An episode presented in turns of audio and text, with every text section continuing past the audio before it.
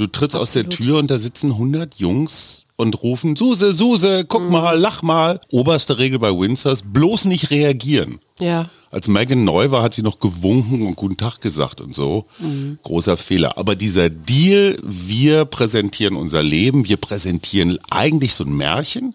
Mhm. Dafür bezahlt ihr uns.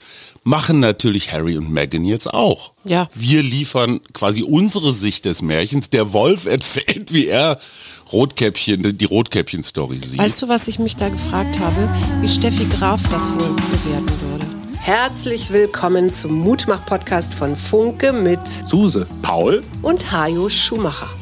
heute ist Mutmach-Montag mit Wichtigem, Witzigem und Wirrem. Alles, was man für die Woche wissen muss. Plus Politikversteher Jörg Quos erklärt, worauf wir diese Woche achten müssen. Der Mutmach-Podcast auf iTunes, Spotify und überall, wo es Podcasts gibt. Abonniert uns gerne. Das ist für euch kostenlos, aber für uns ein Kompliment, das Mut macht. Und jetzt geht's los. Hallo und herzlich willkommen. Schönen Montagmorgen. Hier ist der Mutmach-Podcast mit Hajo Hallo? und Suse Schumacher. Und wir wollen heute sprechen über den glorreichen Sieg von Marokko. Ja, wir wollen aber auch unsere 500. Sendung ankündigen, die in dieser Woche, so Gott will, stattfinden wird. Und wir haben ganz, ganz viele Prominente, die mit uns geredet haben in den letzten zweieinhalb Jahren, gebeten, uns eine Frage zu stellen, was wir ja sonst immer machen. Bist du schon nervös? Glaubst du, dass wir sehr persönliche, sehr konfliktreiche Dinge beantworten müssen? Kann schon sein, aber ich, nö, nervös bin ich nicht. Also Jens Spahn zum Beispiel hat eine ganz schön gemeine Frage gestellt, aber eher für mich. Ich habe noch die Reichsbürger, ich habe Harry und Meghan. Wir müssen gestehen, Schatz, ich glaube in schonungsloser Offenheit, dass wir gestern Abend länger als wir eigentlich wollten, da mal reingeguckt haben in diese Netflix-Doku. Ja, Verstehst du das Phänomen Harry und Meghan? ich glaube schon. Das, das Lustige war, also wenn man das jetzt mal so unter ihrer Brille guckt, ja, so aus ihrer Sicht, dann haben die scheinbar ein großes Bedürfnis, die Öffentlichkeit zu informieren, wie es wirklich war. Ja, Entschuldigung. Ja, also wenn man das so stehen lässt und sagt einfach, das ist ihre Sicht darauf und so zeigen sie sich, finde ich das völlig in Ordnung. Ich meine, es kommt ja kein anderer zu Wort, also bis auf Freunde und Family. Also Family meine ich jetzt nicht die königliche Familie, Sondern ihre. sondern ihre Familie, ja. Es zieht sich dieses Rassismus-Thema so, ja, durch alle Folgen durch. Ja, und Harrys Trauma mit seiner Mutter, Mutter. die von Paparazzis ja auch verfolgt worden ist bis zum Unfall. So, und jetzt sind wir so bei der inhaltlichen Ebene. Auf der anderen Seite 100 Millionen sollen die beiden bekommen haben, um und bei. 100 Millionen Ja, Wahnsinn. für diese Serie. Und letztendlich, und das ist für mich der Widerspruch, setzen sie eigentlich nur das fort, was die Windsors auch seit Jahren oder Jahrhunderten als Geschäftsmodell haben. Ja, Das sagt jemand im Film auch, finde ich ganz schlau. Ich glaube, ein Journalist ist das, der sagt, es gibt einen Vertrag, der ist nirgendwo festgehalten, aber der ist unausgesprochen zwischen den Briten und ihrem Königshaus. ja. Und der Deal heißt, wir finanzieren euch. Ne? Und ihr liefert die Nachrichten, oder? Nee, nicht Nachrichten, sondern viel mehr. Viel mehr. Ihr, ihr gebt euer ganzes Leben quasi der Öffentlichkeit hin, zumindest das, was, was man so in der Öffentlichkeit sehen kann. Und diese permanenten Paparazzi-Bilder, von denen übrigens manche gar nicht bei Harry und Meghan äh, zu sehen waren, sondern die sind da so reingeschnitten worden aus anderen Events. Ja.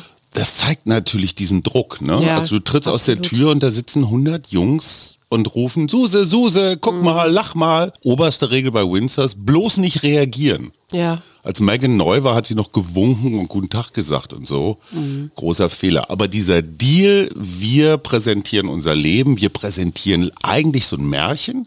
Mhm. Dafür bezahlt ihr uns.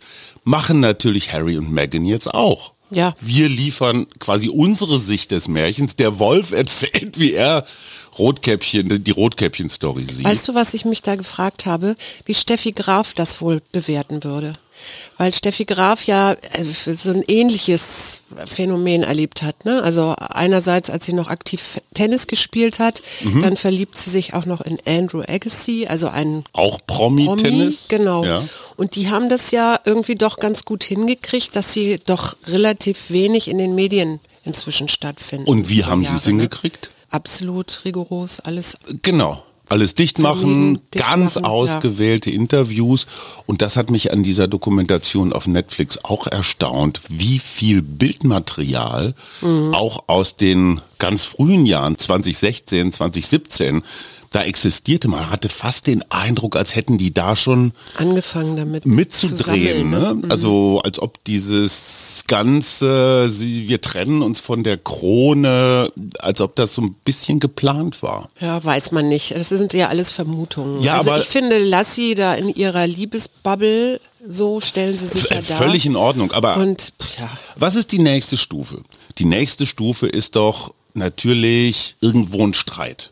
Ne? Meghan geht fremd oder Harry entdeckt seine Homosexualität oder also das kann ja jetzt nicht mit ewiger Liebe weitergehen. Das braucht ja jetzt erstmal wieder Drama in der nächsten Folge. ja, aber nur für die News und Nachrichten. Ja klar, aber du willst Aber- die Maschine am Laufen halten. Ja, weiß ich nicht. Egal, Haken dran. Äh, gucken wir das zu Ende oder reichte uns das? Also mir reichte das, weil ich Ja, fand, es eigentlich hatte, es, es, es wiederholte sich. Es hatte Längen, ne? Ja. Sag mal, hattest du letzte Woche das Gefühl, dass Deutschland jetzt bald einen Staatsstreich erleben wird und wir alle Reichsbürger werden? Nee, ich war ein bisschen irritiert und tatsächlich, weil auch der heiße Herbst ja irgendwie ausbleibt.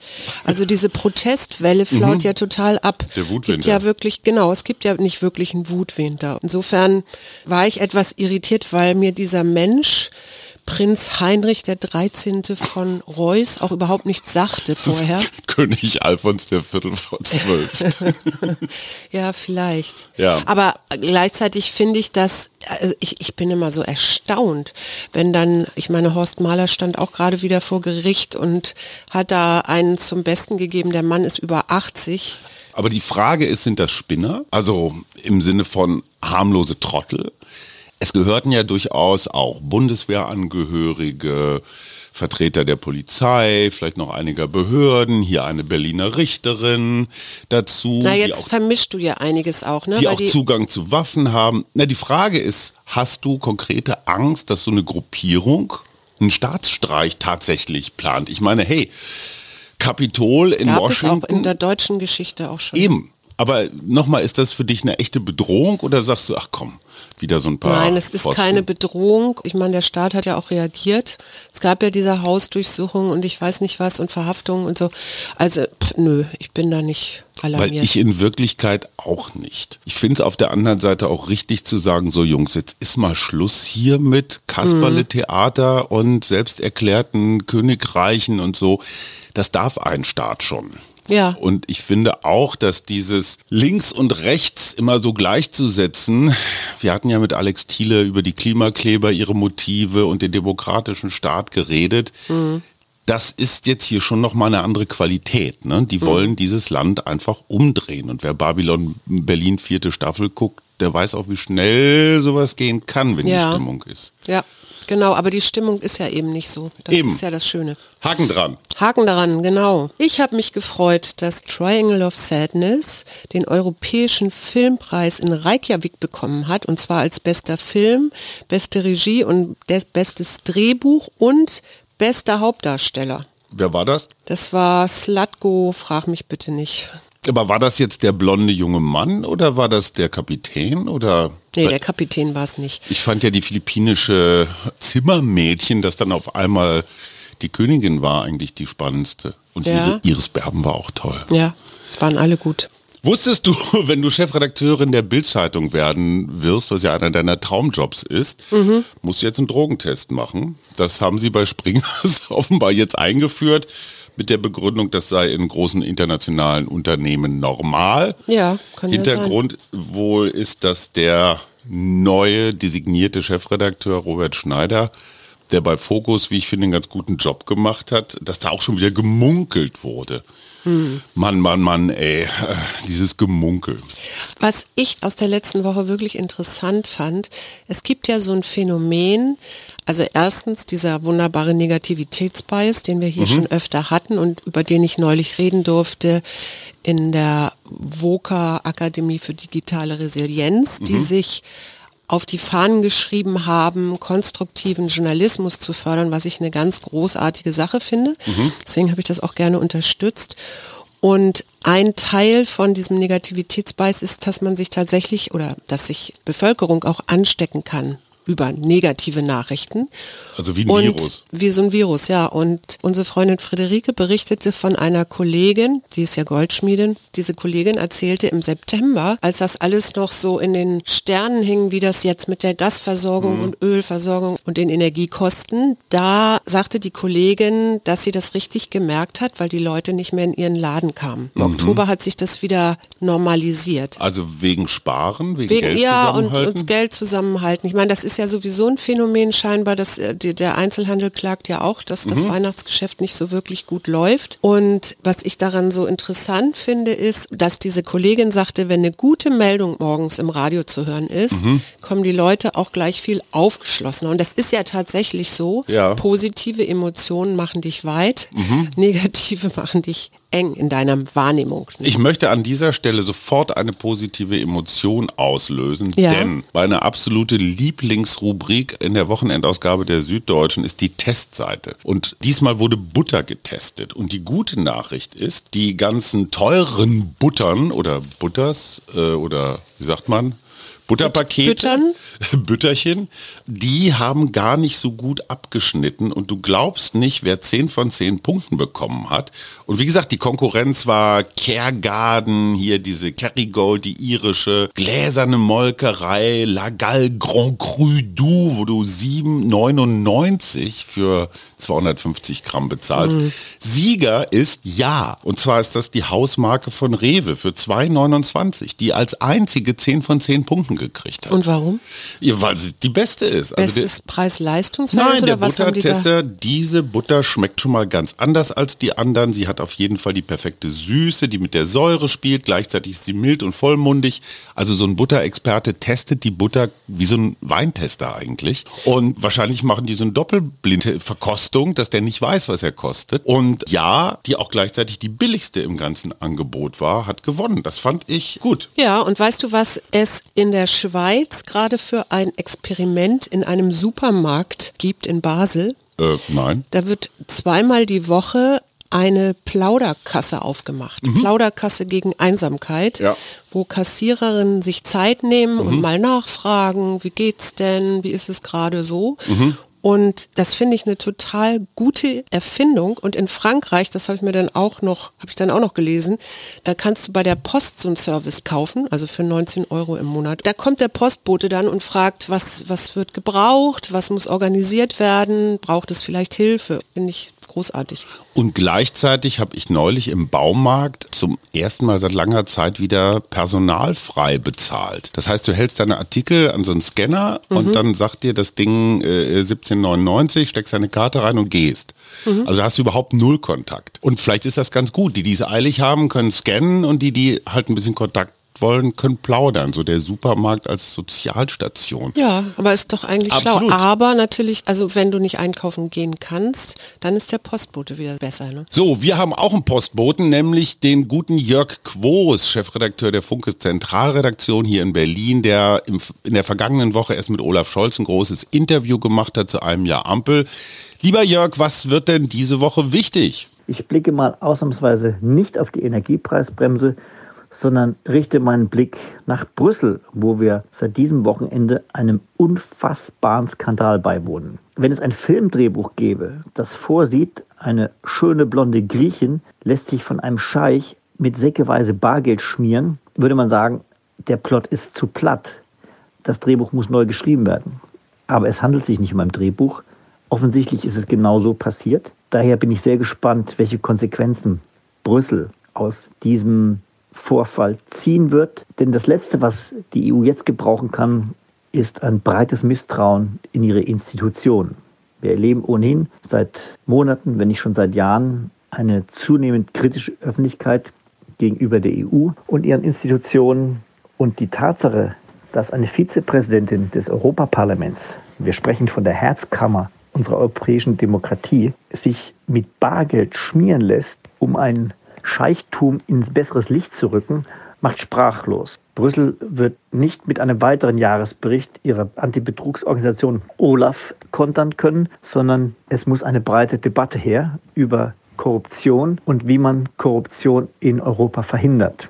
Wahrscheinlich wird man auch an den Punkt kommen, dass man etwas genauer hinsehen muss, was die 25.000 Lobbyisten in Brüssel treiben, wen sie treffen und was sie damit bezwecken. Ja, prima. Und wie jede Woche die Frage, Jörg, unser Lieblingspatient, die Ampel, wie geht's denen denn heute? Kannst du mal aufhören, Patient zu sagen? Das sagen wir jedes Mal. Ich weiß, aber Patient ist schon wieder so negativ konnotiert.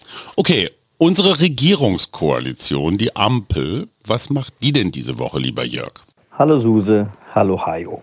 Auch in dieser Woche lautet die Frage, wie geht es eigentlich unserer Ampelkoalition? Ich kann sagen, die Ampel ist wieder in ruhigerer See unterwegs und ist drauf und dran, sich in die ruhigen und beschaulichen Weihnachtsfeiertage zu verabschieden.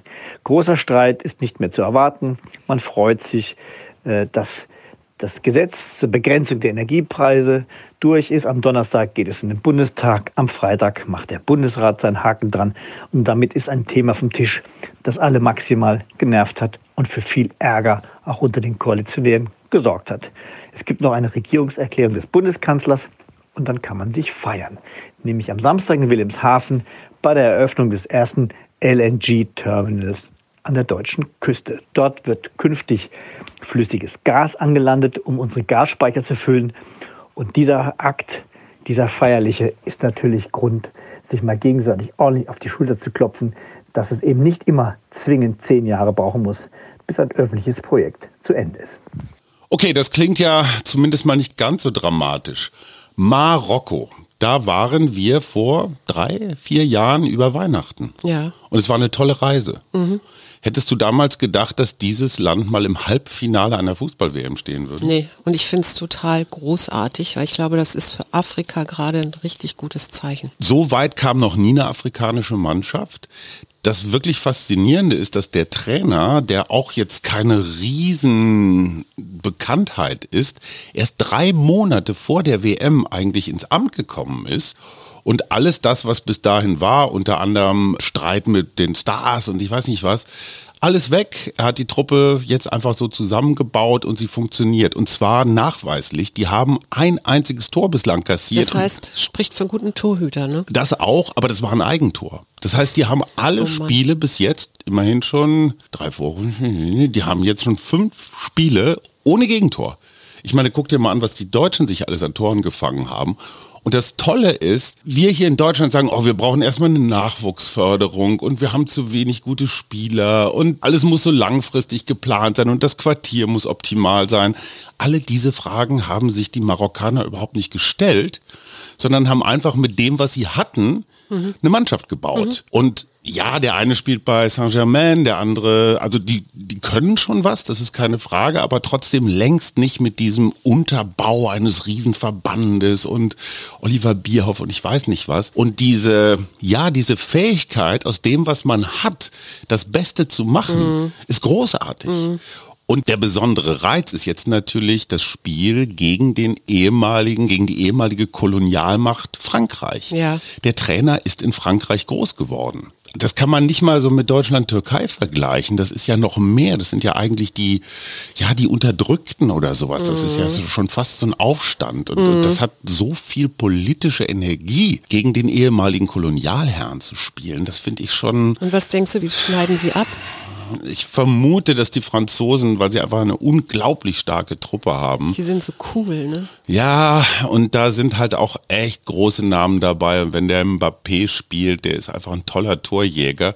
Aber es wird eine Schlacht, gar keine Frage. Ich glaube nicht, dass die eingehen. Mhm. Es wird garantiert. Wirst du dir das angucken? Ich glaube ja. Mhm. Ich glaube ja, weil es einfach auch ein politisches Spiel ist. Marokko und, und die Iberische Halbinsel, Straße von Gibraltar, 14 Kilometer Abstand. Es ist ja nicht so, dass das eine andere, also ja, es ist eine andere Welt, aber dann doch ganz schön dicht dran an Europa. Ich habe noch etwas Innovatives. Mhm. Welcher Rohstoff wird außer Wasser am meisten zum Bauen gebraucht? Ähm, Sand. Genutzt? Sand, genau. Ja. Und zwar 50 Milliarden Tonnen pro Jahr mhm. weltweit. Mhm. Und das führt natürlich dazu, ich meine, man muss mal nur an die Vereinigten Arabischen Emirate mit ihren künstlichen Inseln denken. Die kriegen ihren Sand aus Australien, was auch schon völlig absurd ist. Ja. Die Sand wird mit dem Schiff einmal ja, um die halbe weil Welt der gefahren. Sand, den sie selber in der Wüste haben, der ist zu feinkörnig. Also Ach. du brauchst einen speziellen Sand, um solche neuen Inseln zu bauen, die du dann ja wieder be die bebaut werden auch. Ne? Was natürlich dann die Folge davon ist, dass die Küsten erodieren, dass Mhm. in Indonesien ähm, ganze Inseln verschwinden und solche Sachen.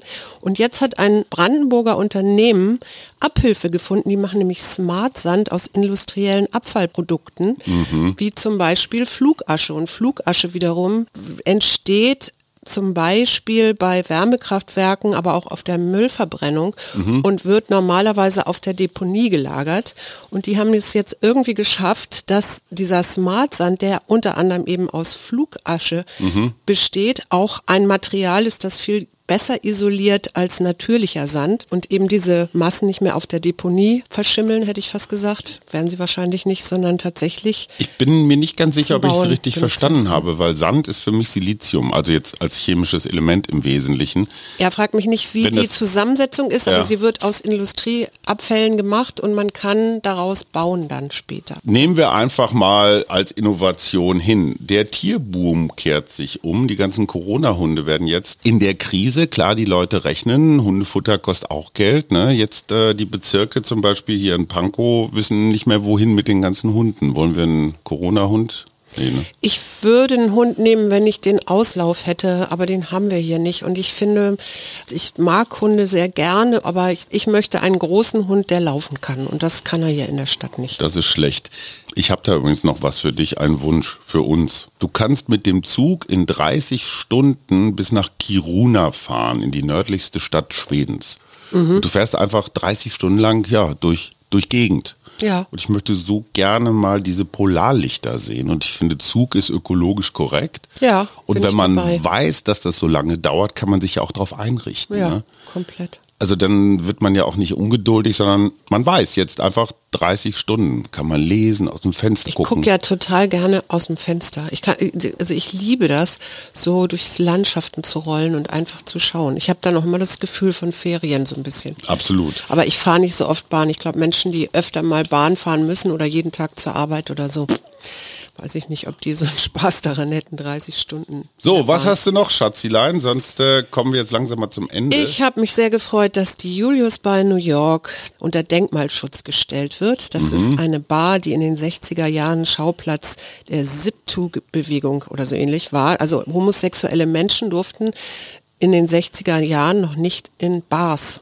Kann man sich ja heute überhaupt nicht mehr vorstellen. Mhm. Aber so, ne? entsta so entstand doch der äh, Christopher Street Day, weil da in einer Kneipe es eine Schlägerei äh, zwischen Polizisten und eben nicht heterosexuellen Menschen gab. Mhm. Und im Angedenken an diese relativ brutale Schlägerei wurde der Chris Christopher Street Day erfunden. Ich grüße noch ganz schnell Isabel. Dies ist ein Test. Sie behauptet, sie hört jede Folge, extra hier hinten platziert. Mal gucken, Isabel. Wenn du es gehört hast, dann äh, bitte eine kurze Nachricht. Was hast du für die nächste Woche vor? Ich habe Coachings, ich habe auch so vielleicht noch ein schönes Weihnachtsgeschenk. Wer möchte seinen Angehörigen mal was mit Bewegung schenken? Ich habe Waldgutscheine, die kann man verschenken und dann Also nicht für Wald, sondern für, Für ein die- Coaching im Wald. für ja nicht für ein Coaching im Wald, sondern für meine Waldtage. Das sind ja immer gemischte Gruppen, Okay. mit denen ich vier Stunden Aber ein Wald gehe. Waldgutschein klingt so, als ob ich einen Gutschein für ein Stück Wald kriege. Stimmt, danke. Gut, ich habe noch mal ein bisschen zu tun, so meine letzte Arbeits- und Reisewoche und freue mich total auf die Weihnachtszeit und Ich auf auch. die 500. Folge, die wir so ein bisschen gegen den Rhythmus schon am Donnerstag veröffentlichen. Freue ich mich auch drauf. Paul ist auch dabei. Wir Ja. wünschen eine schöne Woche. Genau, wir wünschen eine schöne Woche und hoffen, ihr hört uns bald wieder. Das war der Mutmach-Podcast von Funke. Jeden Montag, Mittwoch, Freitag ganz frisch. Unterstützt uns bei steady.fm, folgt uns auf Instagram oder hinterlasst gerne eine nette Bewertung. Wir hören uns.